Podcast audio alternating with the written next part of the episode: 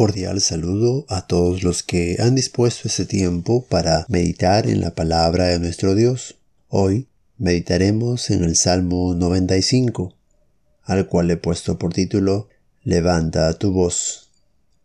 En estas últimas semanas hemos vivido diversas situaciones que han llevado a las personas a expresarse públicamente, a hacer escuchar sus voces, a levantar sus voces alentando a la selección de fútbol, arengando o protestando contra el gobierno, reclamando derechos, etc.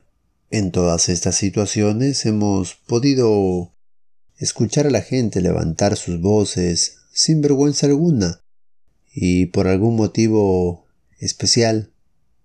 Ahora en ese salmo que hoy meditamos, vemos a David y mencionamos que es David según una referencia dada en el libro de Hebreos capítulo 4 versículo 7. Hacer mención a la alabanza a Dios. Los primeros versículos o para ser específicos siete de los once versículos nos hablan de la alabanza a Dios. Nos dan una exhortación a levantar nuestras voces y nos da los motivos que tenemos para hacerlo. Lo primero que veremos en ese salmo es que debemos levantar nuestra voz con una actitud adecuada. Verso 1 dice, Venid, aclamemos alegremente a Jehová, cantemos con júbilo a la roca de nuestra salvación. No es solo cantar por cantar, no es solamente musicalmente eh, hacerlo de forma correcta, en las notas adecuadas, sino hacerlo con gozo. Aclamemos alegremente, cantemos con júbilo, es la exhortación. ¿Cómo usted canta al Señor? ¿Cómo usted reconoce las maravillas de nuestro Dios? ¿Cómo usted reconoce sus grandes atributos? Cuando le alaba, lo hace con gozo. Verso 2 dice, lleguemos ante su presencia con alabanza, aclamémosle con cánticos. Es necesario que nosotros alabemos a Dios, pero debemos hacerlo con alegría, con júbilo. Una actitud adecuada. Pero también el verso 6 nos dice que esa actitud adecuada es con humildad. Dice, venid, adoremos y postrémonos, arrodillémonos delante de Jehová nuestro Hacedor.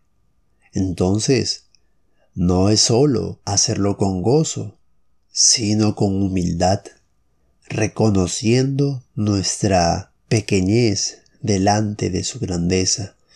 Cuando entendemos quién es el Dios al cual adoramos, cuando podemos admirar quién es el Dios al cual nosotros estamos alabando, entonces deberíamos caer postrados, deberíamos caer de rodillas delante de nuestro Hacedor, no quiere decir que siempre debamos adorar a Dios de rodillas, pero esto mostraba una disposición interna del corazón. Los judíos tienen en muchas ocasiones algunas prácticas externas, como cuando recibían una mala noticia o como cuando estaban muy tristes, pues ellos expresaban a través de rasgarse las vestiduras, de echar ceniza sobre sus cabezas, etc., mostrando una actitud interna, mostrando tristeza, una acción externa de su sentir interno. Pues de la misma forma, el postrarse, el arrodillarse, es una acción externa de un sentir interno. En este caso podríamos tomar las mismas palabras del salmista allá en el capítulo 8, en el verso 4, cuando decía, ¿qué es el hombre para que tengas de él memoria? ¿Y el Hijo del hombre para que lo visites? Entonces debemos tener una actitud de humildad frente al Dios al cual estamos adorando. Pero una actitud adecuada no es lo único que ese salmo nos muestra cuando levantamos nuestra voz a Él, sino también nos muestra que tenemos motivos suficientes para levantar nuestra voz. El verso 3 nos habla de su grandeza, porque Jehová es Dios grande y Rey grande sobre todos los dioses. David era un conocedor de los dioses de los pueblos paganos de alrededor. Esos dioses hechos de mano, esos dioses inventados por el hombre, a gusto de cada pueblo, a conveniencia de cada adorador. Entonces en ese salmo él muestra que sobre esos dioses hay un Dios verdadero, un rey grande, un Dios grande, y ese concepto fue claramente enseñado y transmitido a su hijo Salomón, quien más adelante se expresaría diciendo al dedicar el templo a Dios, he aquí los cielos y los cielos de los cielos no te pueden contener, cuanto menos esta casa que te he edificado. Es necesario que cada uno de nosotros considere la grandeza de nuestro Dios como un motivo de adoración, y también su dominio. Verso 4 dice, porque en su mano están las profundidades de la tierra, y las alturas de los montes son suyas. Suyo también el mar, pues él lo hizo y sus manos formaron la tierra seca. Oh hermanos, nunca debemos olvidar que todo pertenece a Dios. Todo fue hecho por Él y sin Él nada de lo que ha sido hecho fue hecho.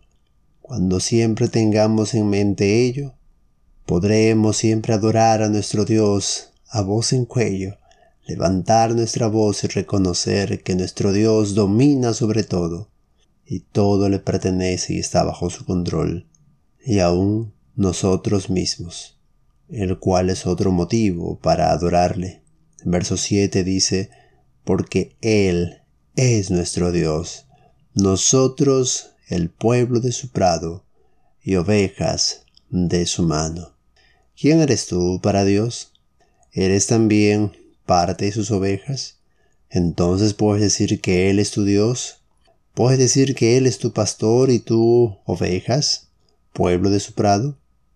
Entonces levanta tu voz y reconócelo para que este mundo sepa quién es el Dios verdadero y quién domina sobre todo y quién es el único merecedor de toda alabanza.